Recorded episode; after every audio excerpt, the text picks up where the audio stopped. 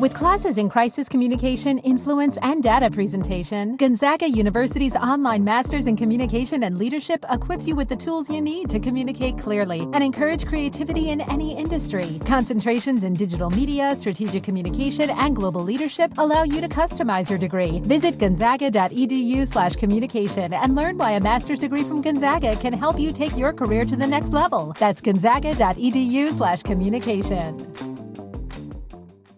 Las opiniones emitidas en este programa son responsabilidad exclusiva de quien las emite y no representan necesariamente el pensamiento de temas de nicho. Si usted está esperando un tratamiento serio, un tema serio, se equivocó de contenido. Ya se le dijo, ya se le avisó, ya se le hizo el comentario. Bienvenidos, Tea y Eric Zamora. Cuando estaba buscando mis papeles para entrar a la universidad, me encontré un acta médica, ¿no? Que decía lo que me quitaron, lo que me dejaron y todo, ¿no? Y ahí lo supe, pero como que dije, güey, no se me nota tanto. Entonces, sigue tu vida así, ya está. Y siempre, desde que era como bebé, me veían en la calle y decían, qué bonita niña. Y mi familia era como de, nació con pito. es niño. Hola, ¿cómo están? ¿Bien? Qué chingón. Hola, ¿cómo están? Bien, qué chingón. Soy Nicho Peñavera y les doy la bienvenida a Temas de Nicho, un podcast donde cada episodio hablaremos de un tema serio de forma cómica para tratar de entenderlo mejor y dejar de considerarlo un tema de nicho. Chiquechi, bienvenidos Tea y Eric Zamora. Les decía, tú únete, tú únete al desmadre, te decía. ¿Cómo estás, la Tea? ¿Cómo estás el día de hoy? Muy bien, cansada de la vida. Estás cansada de la vida, me lleva la chingada. Pues únete al club, te decía. Sí. Aquí viene pura gente cansada de la vida. Y tú, sí. vi- tú vienes cansado, pero del tráfico. Cuéntanos. Del tráfico eh, queretano y sedemej... ¿Cómo se dice? ¿Sedemexiquense? Sedemexiquense. ¿Mexiquense? Sí, Chilango. ocho horas, ocho horas de camino. ocho- Ay, yo ya hubiera llegado a Monterrey, te decía. Ya hubiera llegado yo Güey, a. Oaxaca. A Oaxaca. A Yucatán. a Yu- No, No, Yucatán son más. 24 horas de ¿Eh? viaje. Ah, Oh, bueno. Te lo digo por experiencia, porque yo una vez se me ocurrió con mi mejor amigo que se llama Lalo Álvarez, vivíamos en Cuernavaca. Ah. Al mes de conocernos, vámonos a vivir a Playa del Carmen, porque tú ya viviste allá, Nicho. Yo, como soy la pícara soñadora, organicé toda una venta de garage, vendimos todo menos su tela y su ropa y nos fuimos en coche desde, desde Cuernavaca a vivir a Playa del Carmen. Fueron 24 hermosas Sí. horas. Tuvimos sí, que sí. descansar, pero tú hiciste ocho. Ocho. ¿Por qué? Por una manifestación. Una manifestación de camioneros que exigen que no los maten, que no los secuestren. Unos camioneros que exigen que no haya tráfico en la carretera Querétaro, México.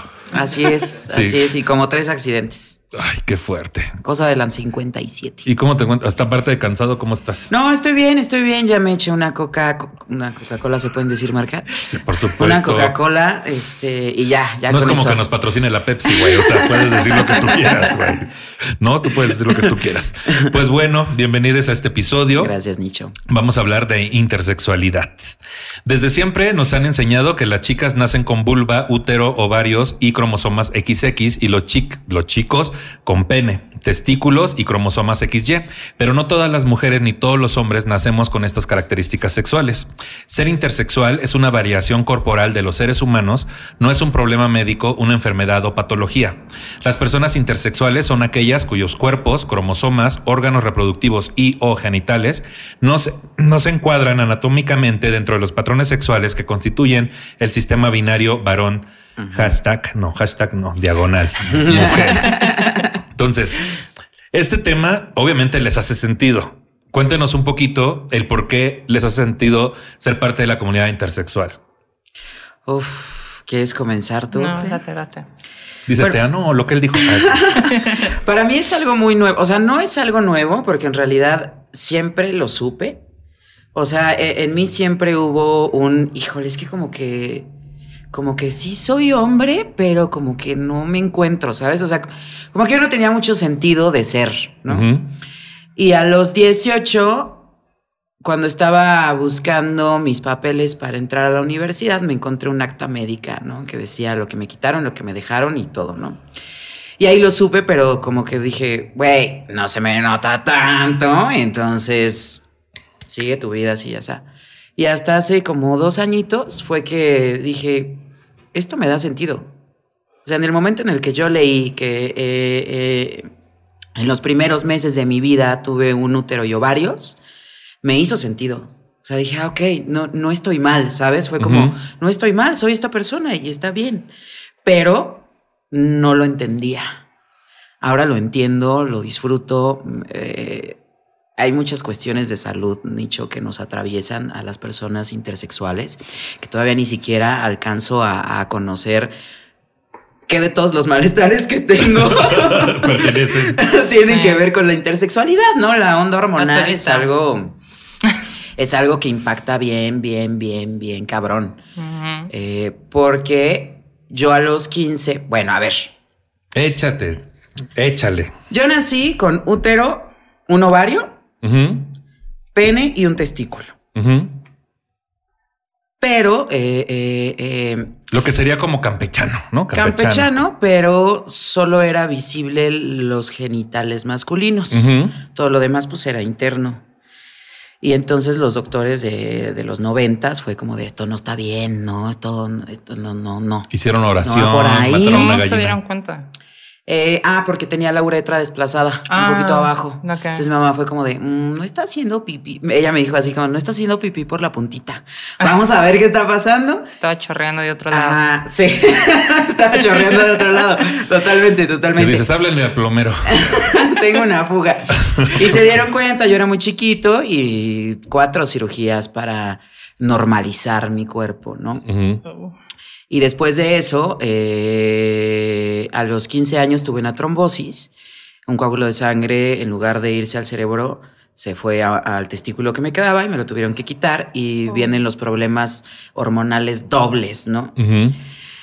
Y ahí es cuando descubro que pues mis hormonas eran un desvergue, un desmadre total y entonces cambios de humor brutales, un día súper arriba, un día súper abajo y las hormonas que me estaba inyectando, que eran eh, dos ampolletas mensuales, pues me, me- me alteraban más todavía. Ujú. Y pues lo dejé pasar, pero mis huesos no son los de una persona de mi edad. O sea, yo tengo 29 años y mis huesos son casi de alguien de 40. Oh, vaya. También por la cuestión hormonal. Sí, sí, sí, sí, sí. En tu caso, Tea, Ah. ¿cómo te fue? Ah, pues am, yo básicamente toda mi vida viví como... Para empezar con bullying. Sí. Porque crecí y siempre, desde que era como bebé, me veían en la calle y decían, qué bonita niña.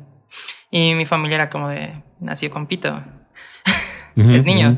Y este, entonces fui creciendo y siempre me decían como que qué bonita cara, qué bonita te ves y así. Y también siempre me junté con las mujeres de mis escuelas y así, y me metían hasta el baño a chismear y todo. Y pues yo me identificaba, ¿no? Porque era como de... Como que los niños, no sé, se me hacían muy pendejos todavía. Ay, a mí también me pasa. Sí, y entonces fui creciendo y ya que llegué a la parte de la de la pubertad, como que llegué muy temprano, me acuerdo que llegué como a los 11, 12 y pues crecí un chingo y como hacía mucho ejercicio también, ah, me puse como muy fit en chinga y yo creí que era normal, ¿no? Pero ah, resulta años después, como tenía problemas con lo de mi identidad y eso, porque pues es como de, me junto con morras, me siento como una morra, pero pues hay un EP ahí, este, pues fui a checar eso. Y ya me checaron, me hicieron estudios y resulta que tenía testosterona de más. Ujú. Y eso como que reveló varias cosas, porque no sé si saben que la testosterona como que te ayuda para ser mejor en el deporte o con el músculo, pero también te vuelve agresivo. Entonces, por ejemplo, hay luchadores de Estados Unidos o así que tienen tratamientos hormonales y se inyectan testosterona y sí están como más chingones en el ring, pero también tienen problemas de agresividad y se pelean, se divorcian. Entonces, este, pues Manejo de la básicamente eso ira. pasaba. Ajá. Y luego como tenía problemas como familiares y luego el bullying y así, como que tenía depresión, ansiedad y varias cosas. Y se fue juntando y con la agresividad que tenía por la testosterona, en lugar de sacarlo en la gente, porque pues sí era consciente y no quería pelearme con todos, ah, me lastimaba a mí. Entonces Ujú. me pegaba, me rasguñaba, me mordía. Y ajá, y entonces era como de, ah, es por la testosterona que tienes de más. Y entonces ah, me pusieron en tratamiento hormonal para regularizar eso y bajar mis niveles y todo, porque pues también no quería tener testosterona para empezar. Ujú. Y ya que empecé a tomar estrógeno y todo eso, inyectarme y eso, ah, fui produciendo más. Bueno, ya lo tengo como muy alto y eso generó que me dieran cólicos de la nada. Me lleva la chingada. Sí. Entonces, ah, en ese entonces estaba con una pareja y me generó mucho estrés, honestamente. Y cuando iba a terminar la relación, que fue más o menos cuando inicié lo mismo, am, de tanto estrés me dio colitis. Entonces, ajá, fui al, fui al doctor de mi universidad y me dijo de que algo o alguien te causa estrés. Y yo de, tal vez. Y me dijo que era colitis. Pero se siente, sí, no sé si les ha dado colitis o así. ¿Es con Sí. el colitólogo? Ah, no, pero sí, um, la colitis se siente como muy culero. Es como un dolor de estómago muy raro. Sí. Pero haz de cuenta que he tenido dolores de estómago como por aquí, y luego tengo colitis por acá. Y pues los dolores que me daban eran más abajo, como casi llegando a al pubis, casi hasta abajo. Y yo decía como, esto no es... Claro. es muy normal, no es muy sano. Y aparte era como, se sentía como un putazo en el abdomen y me doblaba. Una vez iba caminando en una plaza y me doblé así como hasta el suelo. Y dije, esto no es colitis. Y le hace Liz. Y entonces- Nomás veo que la productora está así. Sí, y entonces le dije al doctor de que no, pues deme tratamiento para la colitis, así, ¿no? Y dejé a mi pareja, entonces ya no tenía estrés, se me calmó la colitis. Y ya no tenías pareja. Ya no tenía, Sí, no tenía pareja ni colitis. Y este me seguían dando los dolores. Y entonces era como de, ah, no es. Y ya fui a checar. y ya me dijeron que qué pedo, que era como hay tejido uterino. Ujú. Y entonces este el útero se inflama cuando estás en tus días. Entonces, como yo tengo un ciclo hormonal también, donde sube y baja, ah, cuando sube y así es que se inflama y duele y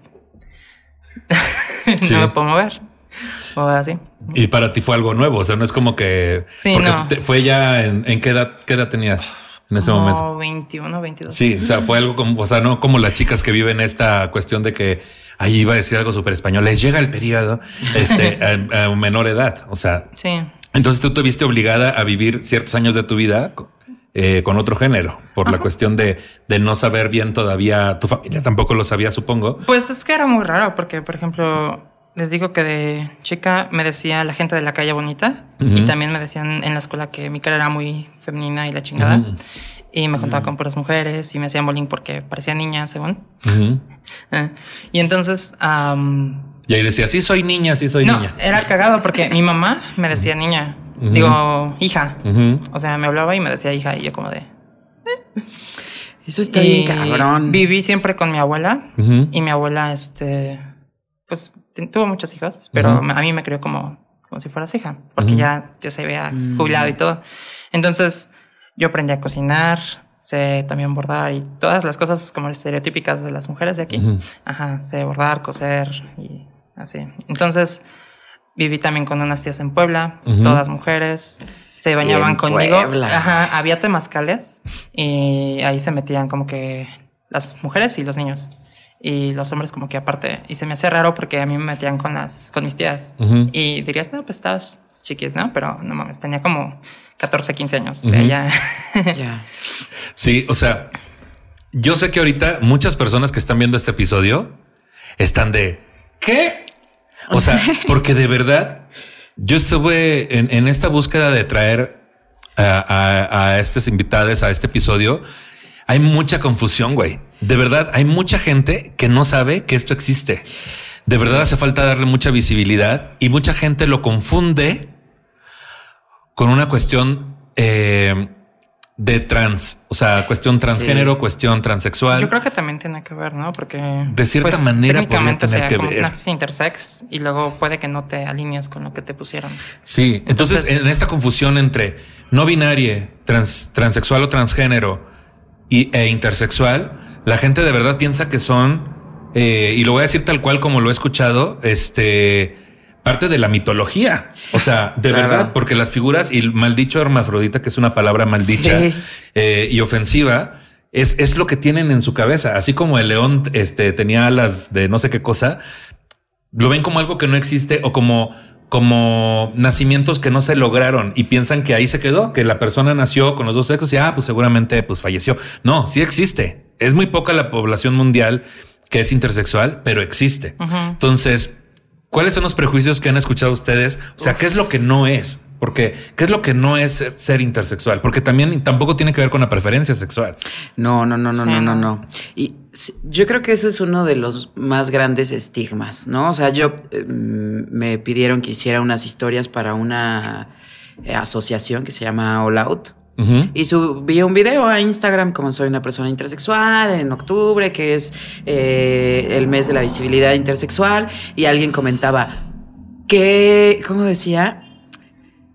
Qué mal está la sexualidad de hoy en día. ¿Por qué no solo podemos decir que nos gustan las personas? Y yo, güey, esto no se trata de un gusto, esto es un tema biológico Sí. que no está mal, o sea, no somos fenómenos, no somos alguien que se quedó a la mitad, estamos dentro del espectro de la, de la sexualidad, solo que tenemos una visión social y cultural binaria, ¿no? Y entonces, o eres mujer o eres hombre.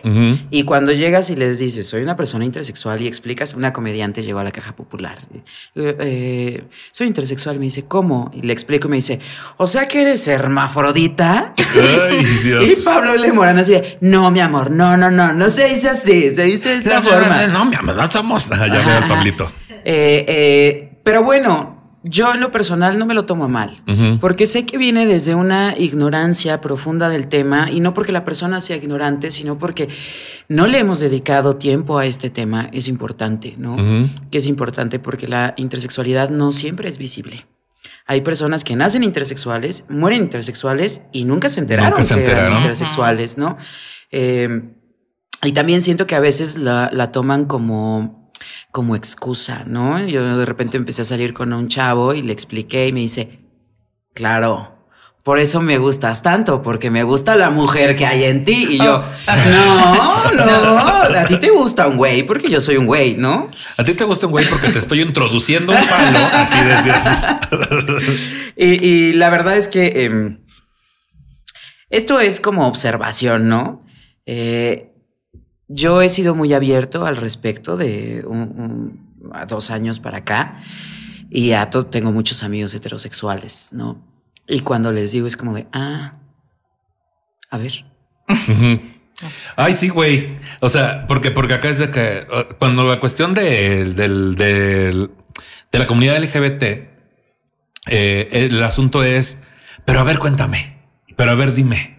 Y entonces acá supongo que les traen de la pinche cola de que a ver, enséñame. ¿Y cómo es? Pero, pero qué tanto? ¿Qué? Y quieren escuchar centímetros, medidas, este, quieren Sí. escuchar un chingo de cosas. O sea, la gente se vuelve muy dentro de su ignorancia y curiosidad. O sea, sí se vuelve ofensiva, ¿no? De cierta manera. Eh, depende de cómo lo tomen. Sí. O sea, digo, si te preguntan bien como buen pedo, es como de, ah, les puedes, no, no enseñar tal vez, pero, pero sí les puedes explicar como qué pedo y educarlos, ¿no? Pero si es como para chingar, pues sí, les Y también la dependiendo del proceso en el que tú te encuentres. O sea, Sí. a lo mejor para nosotros puede ser muy fácil sentarnos hoy a hablar de esto, pero para otra persona es como jamás en la vida. Sí. A mí lo que me parece es que se sienten menos culpables. Se sienten menos culpables de que te pueda traer alguien de tu mismo sexo, de tu mismo género, ¿no? Entonces es Mm. como de, hay esta parte y entonces si nos damos unos besos tú y yo no hay tanta bronca porque eres medio mujer, ¿no? Con razón, mi química está funcionando. Ahí sí les importa la pinche química y la biología, güey, ¿no? Ahí Sí, sí hay justificación. Como a mí me dijo un comediante en algún momento, no. Tú no eres gay, tú eres un vato que coge con vatos. Le dije, güey, si esto te facilita ser amigo de un gay, está bien, Pues, no te preocupes, güey. Pues bueno, hablemos de lo que sí es. El término intersexualidad hace referencia a una serie de variaciones en los órganos y las características sexuales, tanto a nivel anatómico como genético, que hacen que la persona tenga características femeninas y masculinas simultáneamente. Estas variaciones pueden afectar a los cromosomas, a, los, a las hormonas, a los genitales y o a los rasgos sexuales secundarios, como la distribución de musculatura y de grasa. No siempre se sabe que una persona es intersexual cuando nace, ya que aparentemente puede nacer como una niña o como un niño. En muchos casos no saben que son intersexuales hasta la pubertad, que es cuando empezamos a desarrollar cambios corporales femeninos o masculinos, e incluso algunas personas no se enteran de que son intersexuales en toda su vida, como vida. decías, Eric. La intersexualidad se refiere a aspectos biológicos del cuerpo, no a la identidad de género ni a la orientación sexual. Las personas intersexuales tienen diferentes orientaciones sexuales e identidades de género y las unas no dependen de las otras. La gente en automático, sí de por sí, con el tema de la transexualidad, la gente, a la gente le urge ponernos en cajas para clasificarnos en un archivero donde sea más fácil entender. Entiendo que estamos ahorita jugando al nivel más rudo de Mario Bros. O sea, es un pedo de no me, me sabe mucho, permíteme tantito. ¿Cómo que no tiene que ver con la preferencia ni con la identidad de género? O sea, tiene que ver con la biología, con la genética. Es algo más allá y sí existe, insisto. O sea, no es como que no lo estemos sacando de la manga este tema. Es algo que existe y que no se habla. Ajá, Sí. Y que siempre ha existido, o sea, no es algo nuevo. Sí. Ha ocurrido siempre. O sea, no son las hormonas en el pollo, señora. No, Señor, no, no. No, no empiece, no empiece a decir de que no, pues es que como cada vez consumimos más cosas químicas, no. O sea, no es una, no es una mutación de, o sea, no son los X-Men, no son las X-Men, ¿sabes? O sea, es algo que existe. Que Entonces, existe.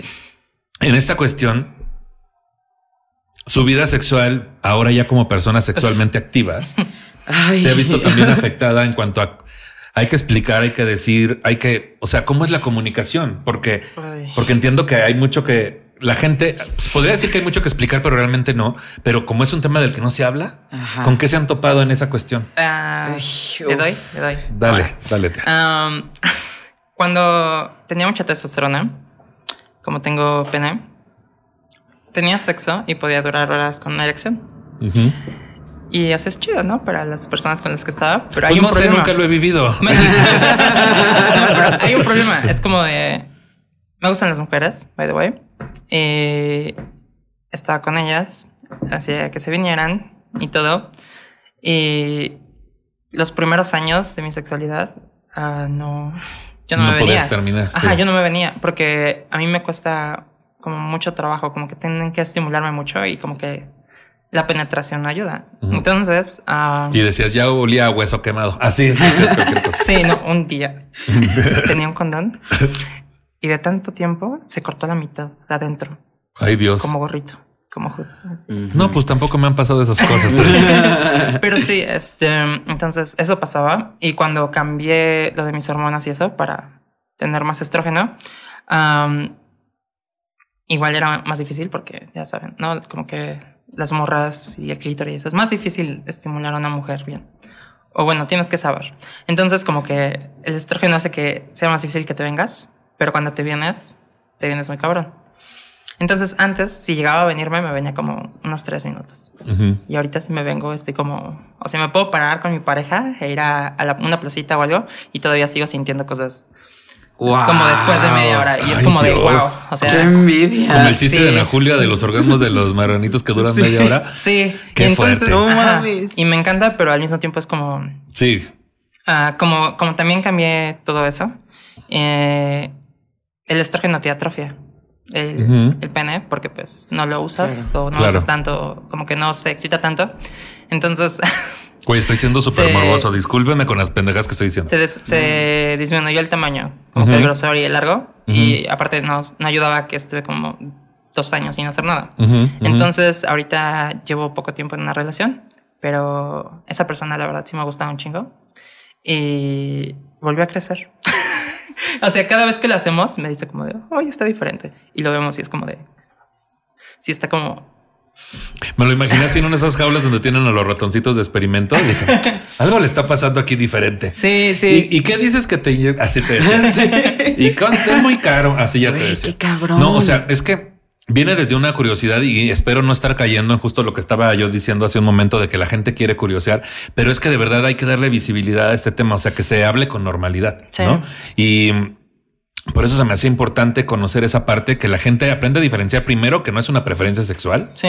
Eh, Sí, no. Y segundo, pues cómo es la vida sexual. Y estoy seguro que de persona en persona varía muchísimo. Ah, Claro. sí. Muchísimo por la cuestión de qué órgano está más expuesto, etcétera, o sea, más presente, ¿no? Sí. Eh, En tu caso, Ari, ¿cómo has vivido esta cuestión de pareja de No, pues de completamente diferente.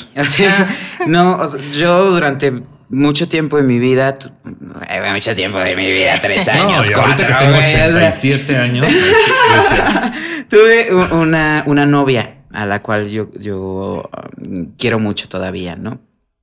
Y nuestra vida sexual pues era normal, ¿no?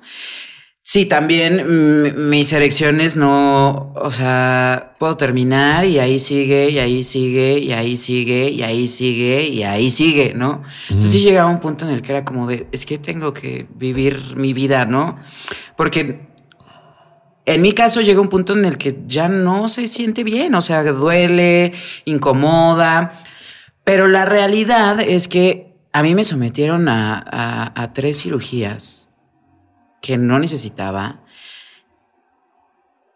Y yo, o sea, no puedo saberlo, pero estoy seguro que no siento como el resto de las personas. O sea, mi sensibilidad no es tanta. O sea, yo veo a, a los chavos o a las chavas que "Ah", y yo digo, verga, porque yo no siento así. Pero pues claro, o sea, tres cirugías. Si algo tan simple como la circuncisión, cabrón, puede hacer que esa sensibilidad varíe. ¿No? O las perforaciones. Claro. O si te cortas y te cosen, ya no siento. No, y a mí me abrieron de Sí. base a punta para reacomodar la uretra. O sea, sí, Sí. me la pasó bien, pero la, eh, eh, el coito, no, no. el acto, el, el, el acto, completo. Ay, sí. el momento, la copulación. No, no me.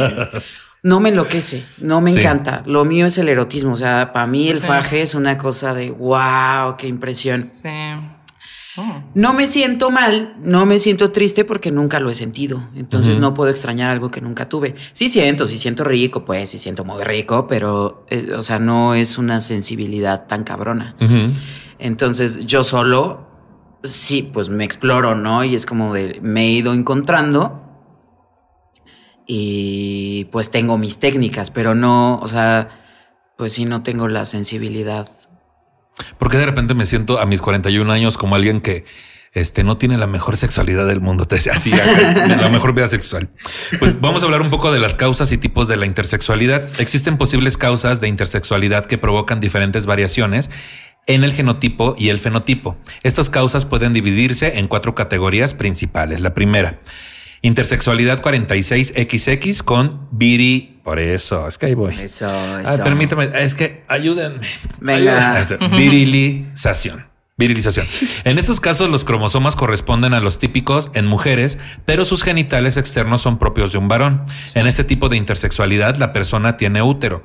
La exposición a niveles elevados de hormonas masculinas durante el desarrollo fetal, producida por varias causas posibles, hacen que el clítoris y los labios vaginales se desarrollen como un pene.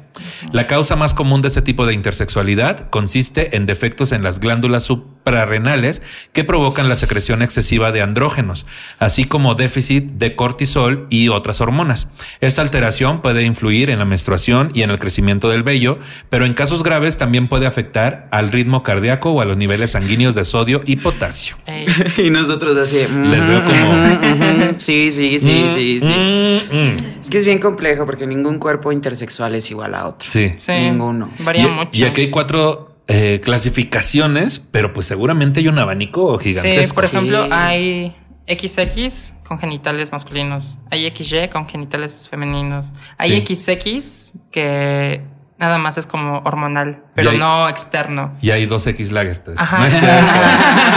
no, también hay XXY, XXY. XXX y así. Yo Qué no fuerte. sé cuáles son mis cromosomas. Ni yo, sí tengo curiosidad, pero Yo es como también. de, o sea, ya, ya tengo mucho en Ahorita como se para- los resuelvo. Aquí se los voy a resolver. Ahí les va. Así no creo, pero los voy. La segunda es intersexualidad 46XY con subvirilización. La intersexualidad 46XY consiste en la presencia de cromosomas masculinos y genitales externos femeninos o ambiguos. En este tipo de intersexualidad, el desarrollo normal del fenotipo masculino a partir de la inhibición de características femeninas no llega a completarse. La causa más habitual es el síndrome de insensibilidad a los andrógenos. En estos casos, el organismo es resistente a las hormonas masculinas necesarias para el desarrollo de, desarrollo de las gónadas, gónadas, por eso, gónadas, y el resto de los caracteres sexuales del varón. Ese es otro tipo. El tercero sería intersexualidad gonadal verdadera. Este tipo de intersexualidad se produce cuando la persona tiene simultáneamente ovarios y testículos, sea de forma completa o incompleta. En la intersexualidad gonadal verdadera, los genitales externos pueden ser masculinos, femeninos o intermedios y se pueden presentar cromosomas XX, XY o ambos a la vez. La causa de estas variaciones es desconocida. Y por último, la intersexualidad compleja o indeterminada. Se habla de intersexualidad compleja o indeterminada cuando el desarrollo sexual se encuentra alterado sin que exista incongruencia entre el genotipo y el fenotipo. Entre otros aspectos pueden estar afectadas las hormonas sexuales o el número de cromosomas. Esos son los cuatro que veo aquí. Intersexualidad con subvirilización, intersexualidad con virilización, intersexualidad gonadal verdadera, intersexualidad compleja o indeterminada. Y todos así. este, le voy a dar un sorbo a mi agua, te decía. Es que no. Pero a ustedes les hace un poco de sentido esto o también es como bastante no, Sí, sí, sí, claro. De, todo esto, pues haces también tu investigación y. Claro. Y bueno, yo, yo mi proceso fue como de, ok, esta es la información que hay, pero yo no me voy a meter en, en alguno de estos eh, tipos, porque no me interesa. O sea, yo soy una persona intersexual. Pero soy mucho más que, que intersexual, ¿me explico? Eh, creo que es necesaria la información para que la gente, eh, pues primero se interese un poquito eh, y que no nos vean justo como esta onda mitológica, ¿no? Que, ah, entonces son hermafroditas. Que es como, no, no, no, no, tú y tus fetiches para allá, ¿no? O sea, no, va por ahí, güey. No va por ahí. Pero sí, sí cobra sentido un poquito tu cuerpo. O sea, yo fui con un genetista. Cuando dije, güey, asume que eres esta persona y está chido, ¿no? Y fui con un genetista que me dijo, ¿para qué quieres saber? O sea, ¿esto va a afectar en tu vida? Y yo, pues no, en realidad, o quién sabe, ¿no? Y ya me revisó y bueno, a mí se me empezaron a desarrollar senos a los 12. Ay. y no he parado, cabrón. Ese es el perro. Este, me los quitaron. Me dijeron que eran tumores y me los quitaron. Este, pero entonces siempre he tenido broncas con mi peso, ¿no? A partir de los 18 empecé a subir de peso y bajaba muy rápido y volví a subir, entonces mi cuerpo ha sido un desmadre. Y el genetista me dijo, a ver, te voy a revisar, me revisó y me dice, lo que pasa es que tienes un torso muy amplio, típicamente masculino. Pero la distribución de grasa corporal de tu cuerpo es típicamente femenina. Entonces, cada que subas de peso, el busto y la cadera van a ser los primeros en subir y los últimos en bajar, ¿no? Mi voz, pues es evidente que no es como la más masculina del universo, ¿no? Mm.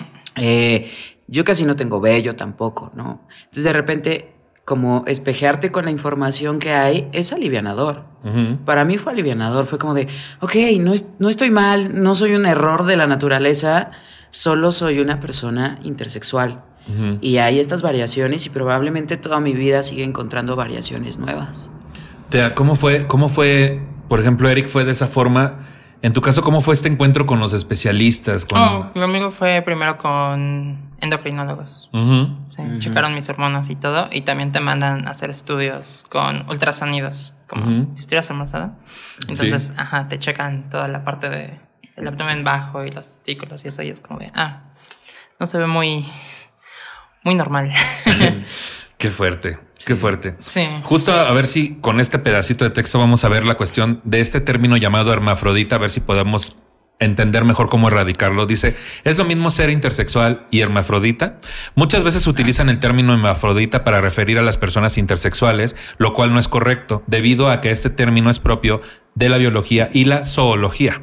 Hermafroditas son aquellos seres vivos que poseen los dos sexos, tanto masculinos como femenino, y pueden, y pueden producir tanto espermatozoides como óvulos. Un ejemplo de ser vivo hermafrodita es el caracol. Las personas intersexuales, aunque posean una combinación de ambas características sexuales, solo van a producir espermatozoides u óvulos. No son capaces de producir gametos masculinos y femeninos a la vez, sino solo de un tipo, por lo que no es lo mismo ser intersexual y hermafrodita. Las personas intersexuales no son hermafroditas. No es adecuado utilizar hermafrodita, sino intersexual. Personas intersexuales, variación intersexual y o rasgos intersexuales. Entonces, ahí está la diferencia. Erradiquemos ese término para las personas intersexuales. Ahora, en cuanto a los mitos, un poco más de esto. Los mitos te decía que se pueden, que pueden volar, ¿es cierto? Así te decía cualquier cosa. Los mitos. Uno, las personas intersexuales no existen o son pocas. Según cifras de la ONU, las personas intersexuales representan el 1.7 de la población. No son tan pocas. Sí. Según había leído, era casi acercado al mismo número de pelirrojos, Pelirrojos en el mundo. Fíjese usted. Sí. Número dos. Las personas intersexuales tienen dos sexos, entre comillas. Nadie puede nacer con dos sexos. Eso es imposible en un ser humano. Número tres. Todas las personas intersexuales tienen identidades no binarias. Las personas intersexuales pueden tener cualquier identidad de género igual que todas las demás personas. La identidad es aparte, igual que la preferencia es aparte. Entonces sí me, me gustaría dejar claro esto, entonces porque es un prejuicio o mito que yo también no, no entendía. Dice aquí, tienen dos sexos. Entonces no es verdad. No. O sea, hay rasgos, hay características, pero no es que tengan los dos sexos. No. Es que son combinaciones o variaciones, combinaciones. pero pues al final, si combinas algo, es como un hijo, es como un papá y una mamá tienen un hijo, no es como que sea papá y mamá, o sea, Ajá. de los dos es, es una persona. Es lo mismo, o sea, eres la combinación y pues ya, eres un sexo. Que es lo malo también, porque, por ejemplo, en las... ¿Cómo se llaman? Donde ponen la información sobre la población y todo eso. Los, los, los, este. Como los gráficos donde viene eso. Censos. Ajá, los Censos. ah, lo hicieron como hombre y mujer Sí. hace muchos años porque era más sencillo representar eso y porque 1.7% es como muy poco para andarlo poniendo. Y la gente, la verdad, o sea, es pendeja. Y se va a confundir y van a hacer todo más complicado. Entonces, te agrupan según cómo te ves y cómo naciste y cómo te pusieron en el hospital. Y te agrupan en esos dos términos para que no haya tanta confusión. ¿Qué es lo malo de esto? Sí. Y también creo que lo malo es como lo que le pasó aquí a mi compi, Sí. que, Soy tu compi. o sea, o sea, te, te operan y, o sea, tú no tienes decisión de eso. Sí, claro. eso está Y aparte, o sea, no sabes cómo te vas a, A identificar. a identificar y aparte cómo va a reaccionar tu cuerpo. Sí. ¿Qué tal si no crecía con testosterona o, o con estrógenos o lo que sea? Y también lo que se podría hacer sería darles bloqueadores de hormonales para que llegue como una edad y sea como de, ¿qué quieres? Y ya que digan, no, pues quiero esto, quiero esto o quiero que no haga nada. Sí, o sea, porque aquí la principal justificación de la gente es, no, nació como hombre, tiene que vivir como hombre. O sea, es un principal argumento transfóbico, Sí, pero, o mujer, ¿no? Pero aquí el asunto, pues lamentablemente, y creo que es una práctica muy recurrente de esa década o de mucho más atrás, güey. ¿Hasta dónde creen que se siga haciendo de esa forma?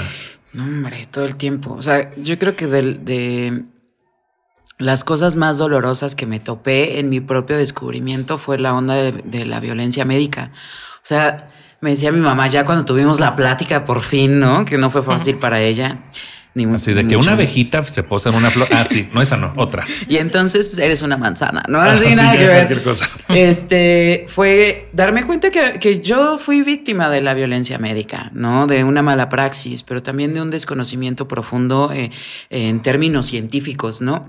Eh, pero me decía mi mamá como, tienes que entender que para mí fue duro porque estabas en una mesa de metal rodeado de 40 médicos en la raza, que eran los médicos, di- decidiendo qué era lo mejor para tu futuro.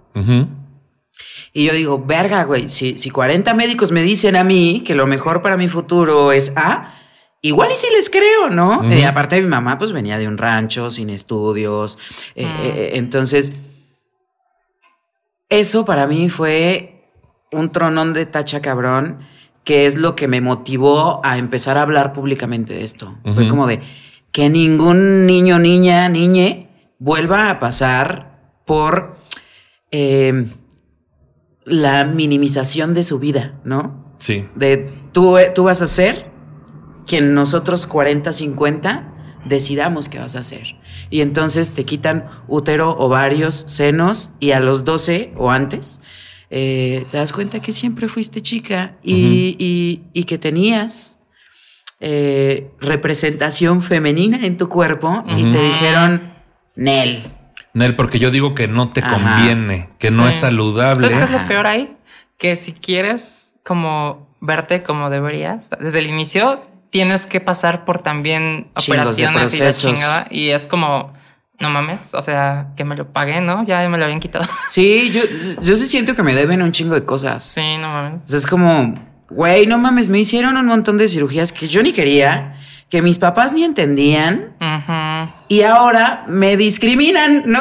Sí, Y y es aparte como, te güey, cagaron no la entiendo. vida. O sea, tenemos problemas de salud bien cabrones. ¿no? Sí, bien Debería, cabrones. debería haber una vía legal para resarcir de cierta manera el daño, pero pues estamos obviamente en pañales y es un tema que no se Claro. encuentra en cualquier lugar y no se habla mucho. Sí, y aparte sería cabrón porque, o sea, ¿cuántos años tienes? ¿A qué edad te diste cuenta? O sea, ¿qué vas a hacer? ¿Demandar a los pinches doctores? Ya se murieron. sí, ya están bien pinches muertos. Claro, ¿no? Al claro, hospital. claro. Ajá. ¿A- a ¿Qué tal quién, si ya lo dem- demolieron o todo? O sea, ¿qué haces? Sí, por eso digo, es como de aquí en adelante.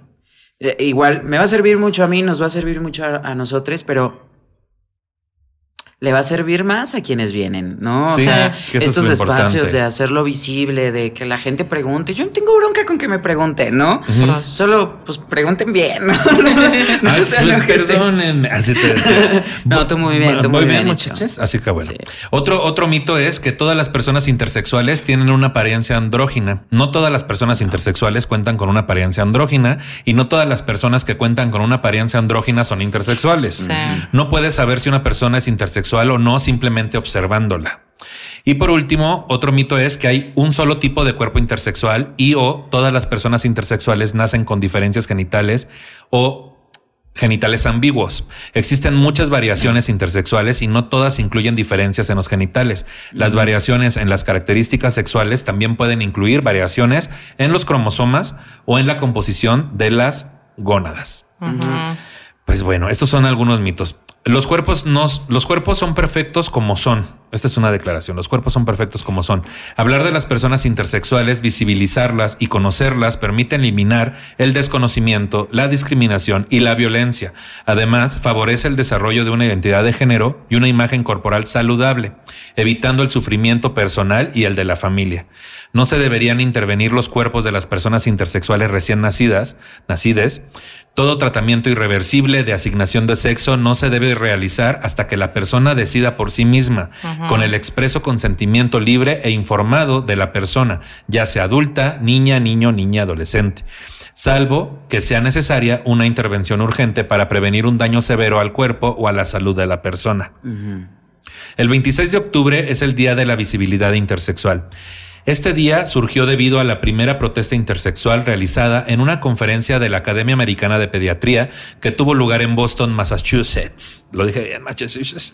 Massachusetts. en el año 1996. en Massachusetts.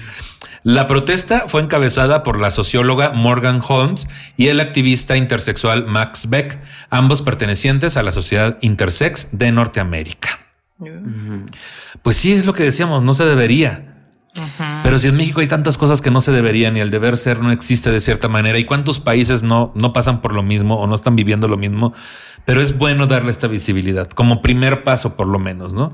y, y que no sea solamente parte de un, de un cliché, de un prejuicio, de un mito, y que se traiga a la mesa y lo hablemos, ¿no? Porque estoy seguro que ahorita, como pasan muchos temas de nicho, muchas personas están, este, y si me voy a revisar, ¿no? y si me voy a revisar. Bueno, en México, las personas intersexuales se enfrentan a una discriminación estructural que limita el goce y el ejercicio de sus derechos humanos, en particular el derecho a la integridad personal, a la autonomía corporal, al libre desarrollo de la personalidad y al acceso a la atención médica sin discriminación. Así lo demuestran los resultados de la primera encuesta Intersex 2020 diseñada por, el, por la CONAPRED y el CONAPRED dice aquí, bueno, pues a lo mejor le CONAPRED. te Le decía. CONAPRED. Y la organización Brújula Intersexual, los cuales reflejan que la asignación de sexo no coincide con la identidad de género actual del 44% de las personas encuestadas. En el 95% de los casos reportados no se dijo a los padres o madres que las cirugías no tenían que ser inmediatas. En 75% de los casos tampoco se informó a las personas sobre otras alternativas médicas y a 7 de cada 10 no les explicaron los posibles riesgos o consecuencias de las operaciones. Además, la amplia mayoría de las personas en la encuesta Intersex reporta afectaciones a su salud mental como estrés, depresión, angustia o ansiedad. Todas esas. Sí, sí, sí, sí, sí. Todas Checklist. esas. Checklist, Sí. todas esas.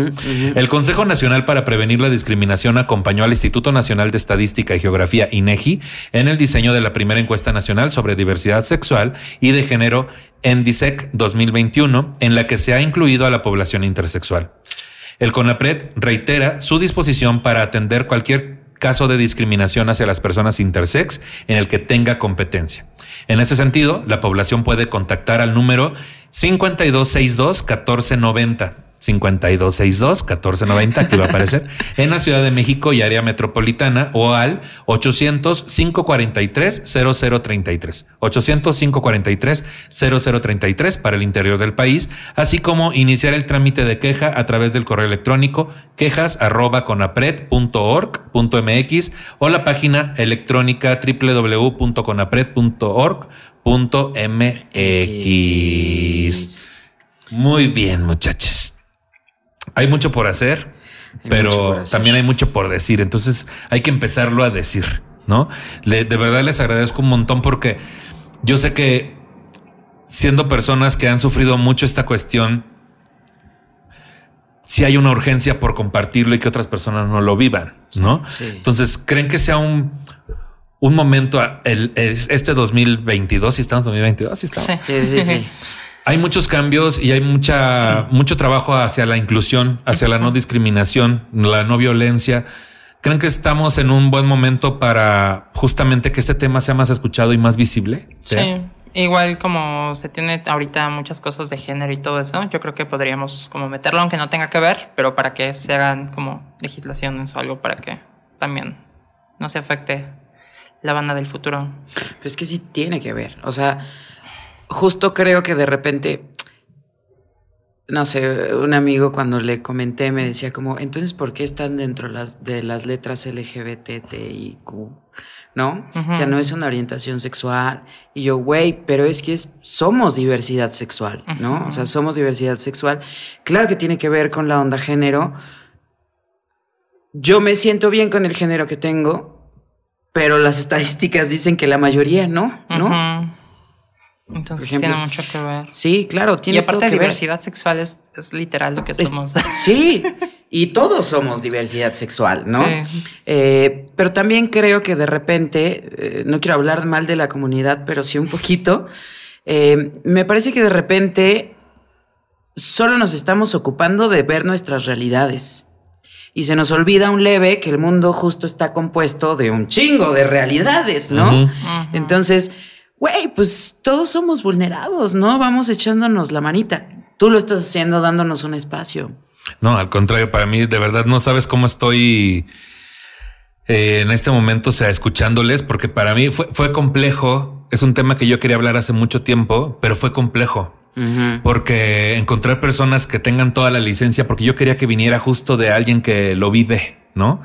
y, y no, para mí esto es una a mí me está volando la cabeza, güey, porque sé que se va a llegar a muchas personas que a lo largo de muchos episodios se han concientizado sobre muchos otros temas. Entonces, el público que ve este programa y con quienes lo comparten son personas que de verdad les interesa, güey, conocer al respecto. Entonces, se me hace increíble que, que estén acá.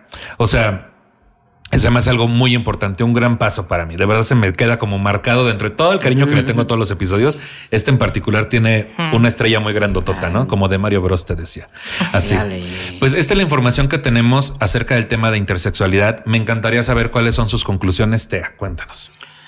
Pues creo que todo el mundo necesita mejorar en eso para que haya menos pedos en el futuro. Y también creo que ayudaría a tener menos personas deprimidas o suicidas o ansiosas. Y pues sí, o sea, si mejoras eso, la calidad de vida de las personas, obviamente puedes mejorar, no sé, las cosas en el trabajo. Si hay inclusión, pues van a contratar más personas, va a haber más capital y, va a ser como más tranquilo, ¿no crees? Más llevadero. Sí, y pues también ayuda porque como que, no sé, como que la sociedad está siendo un poco menos permisiva con el bullying y casos así. Y siento que también en nuestro caso como que llegamos a sufrir mucho eso. y ahorita como que sí es el momento adecuado porque ya no se está permitiendo como el bullying en el trabajo, en las escuelas y se intenta incluir a todos de todas las maneras. Está siendo mal visto por fin, chinga. O sea, ¿no? O sea, ya es un gran paso. Sí, sí, sí, es como lo básico, ¿no? Pero pues... Uh. Y me incluyo porque todos estamos incluidos en eso, incluidas en eso. O sea, desde nuestra vulnerabilidad y nuestra inseguridad ejercemos de cierta manera el ataque. Claro. Entonces Sí. es bueno que mientras más aceptadas seamos con nuestras cuestiones tanto psicológicas como biológicas, pues va a haber menos necesidad de sentirnos inseguros y, y agredir a alguien más por esa inseguridad, ¿no? Exacto. Claro, Sí, totalmente. ¿Cuáles son tus conclusiones, Eric? Eh, pues creo que aquí hay dos eh, claros ejemplos de por qué está tan de la verga eh, decidir sobre los cuerpos de los demás, ¿no? Ahorita estamos hablando de intersexualidad, pero aplica en todo, ¿no? Eh, no hay que tratar de normalizar los cuerpos de los demás, hay que tratar de entender los cuerpos de los demás, ¿no? Eh, creo que mi conclusión va mucho más enfocada a la parte médica, ¿no? Eh, basta de esas intervenciones no necesarias, basta de esos señalamientos, basta de tener que ir al doctor y explicar, bueno, es que soy una persona intersexual, entonces, ta, ta, ta, que es necesario, lo entiendo, Sí. pero también es, ellos son los profesionales de la salud. Sí. Ellos son los que tienen que saber y ellos son los que nos tienen que guiar. Porque nosotros desconocemos amplia, desconocíamos ampliamente, Sí. ¿no? No, ¿sabes qué pasó conmigo ahorita que me acuerdo? Cuando estuve mal, que terminé en el psiquiátrico, Ajá. tuve cita con una psiquiatra en el seguro y le dije qué pedo. Le expliqué como mi vida porque me hizo un chingo de preguntas. Y de repente veo y había otras tres psiquiatras ahí como Pegándose porque- en la pared, ¿no? Así de no, que no, no, estaban ahí viendo como, como que tenían curiosidad y se me hace cagado porque es como de, güey, son, son médicos y deberían de haber aprendido eso, pero se ve que ni siquiera en la universidad Sí. lo aprendieron. Entonces hay que concientizarlos, yo creo que desde antes, porque no es como, no les enseñan eso ni en biología básica de la primaria. Claro. Y no Ah, todos no. llegan a... ni otras- de ni de pedo Ajá, viene en un y libro. no todas las personas llegan a, a esos niveles. Sí. O sea, Ujú. debería de empezarse desde chicos para que también pues, se Totalmente. concienticen. sí. Que un niño, niña, abra su libro de biología y diga, ah, ok, este soy. Y no buscarla, buscarle atrás a la hoja para ver si su cuerpo sí tiene sentido. ¿Me explico? Sí, o buscarlo años después. O buscarlo años después, o esperar a ser eh, adulte, ¿no? Para decir, ok, creo que ya me puedo hacer cargo de mi persona y de mi cuerpo. Güey, está cabrón. No, no nos merecemos eso. O sea, nadie, nadie se merece eso. Sí, pues mis conclusiones, este, serían mucho de que urge visibilidad. Hay muchos temas que les urge visibilidad y este se me hace uno por demás muy urgente por encima de, algunos otros temas. Todos son importantes los Sí, temas, sí, ¿no? sí, Pero claro, urge visibilidad porque es el paso uno. La visibilidad y la empatía hacia el resto de, de las personas en este planeta o el universo es lo que va a hacer que de verdad nos convertamos o vayamos en camino a ser mejores personas. Sí, no nada más declarar que somos mejores personas. Eh, de verdad, se me hace muy importante que usted que está en su casita, te decía, a lo mejor va en el carro, este, comparte este episodio porque es algo que existe, es algo de lo que se tiene que hablar y de lo que se tiene que normalizar cuando haya descubrimientos en una persona sobre su intersexualidad. Y ojalá sí sea pronto el tiempo en el que hablemos de que Tristemente hubo un- unas décadas en las que no se tomaba en cuenta la opinión de la persona para hacerle algún cambio, alguna cirugía y que de verdad sea algo que suene muy lejano y que sea muy normalizado, que la gente pueda decidir sobre su cuerpo y sobre su salud por encima de cualquier opinión que un profesional tenga. ¿No? Claro. Y que esos profesionales también en un futuro, y esperemos que ya sea un futuro muy cercano, sino que actual, eh, tomen esa conciencia también Sí. Sí. y que, se, eduquen y que se eduquen no correctamente. Sí. pero también que el sistema permita que si usted empuja estos temas a que se compartan, el sistema tendrá que a huevo permitir que, que fluyan como deben de ser de forma natural, ¿no? Sí. Claro. Y pues bueno, este les agradezco un montón que estén aquí de nuevo. Tea, ¿dónde te puede seguir la gente? Si es que quieres, porque Ah. tú estás en esto, pero dinos. No, eh, salgo como Nisa Morningstar. N-I-Y-S-S-A Morning Morning de mañana y Sí. Star. Ajá, en Instagram. Y ahí ando. Ahí está la tea. Ahí está la tea. Y Eric. Ahí me pueden encontrar en todas las redes sociales como arroba Eric otra vez. Ahí para echar chismecito. Para echar el chal, dices Para echar el chal. Tantito. Y pues a mí me encuentran en todas las redes sociales como Nicho Peñavera. Este episodio está disponible en mi canal de YouTube, Nicho Peñavera, y en todas las plataformas de podcast. Compártelo para que lleguemos a más personas. Quiero agradecer a Román y Liz por la producción de temas de nicho y verdadazos. Uy. y también a Charlie Ortega por el guion para este episodio. Muchas gracias, Charlie. Y pues nada, si usted se siente ofendido por el tratamiento que le hemos dado al tema y tiene un montón de sugerencias sobre cómo hacer este programa de forma correcta, le sugerimos dos cosas. Uno, no nos escuche. Y dos, produzca si uno se le estuvo di y di. Hasta luego, amiguites. Bye. Qué barbaridad, güey. ¿no te trabaste? Una vez. Poquito, güey. una vez. Poquito. En los programas que me dan más nervio, así te decía.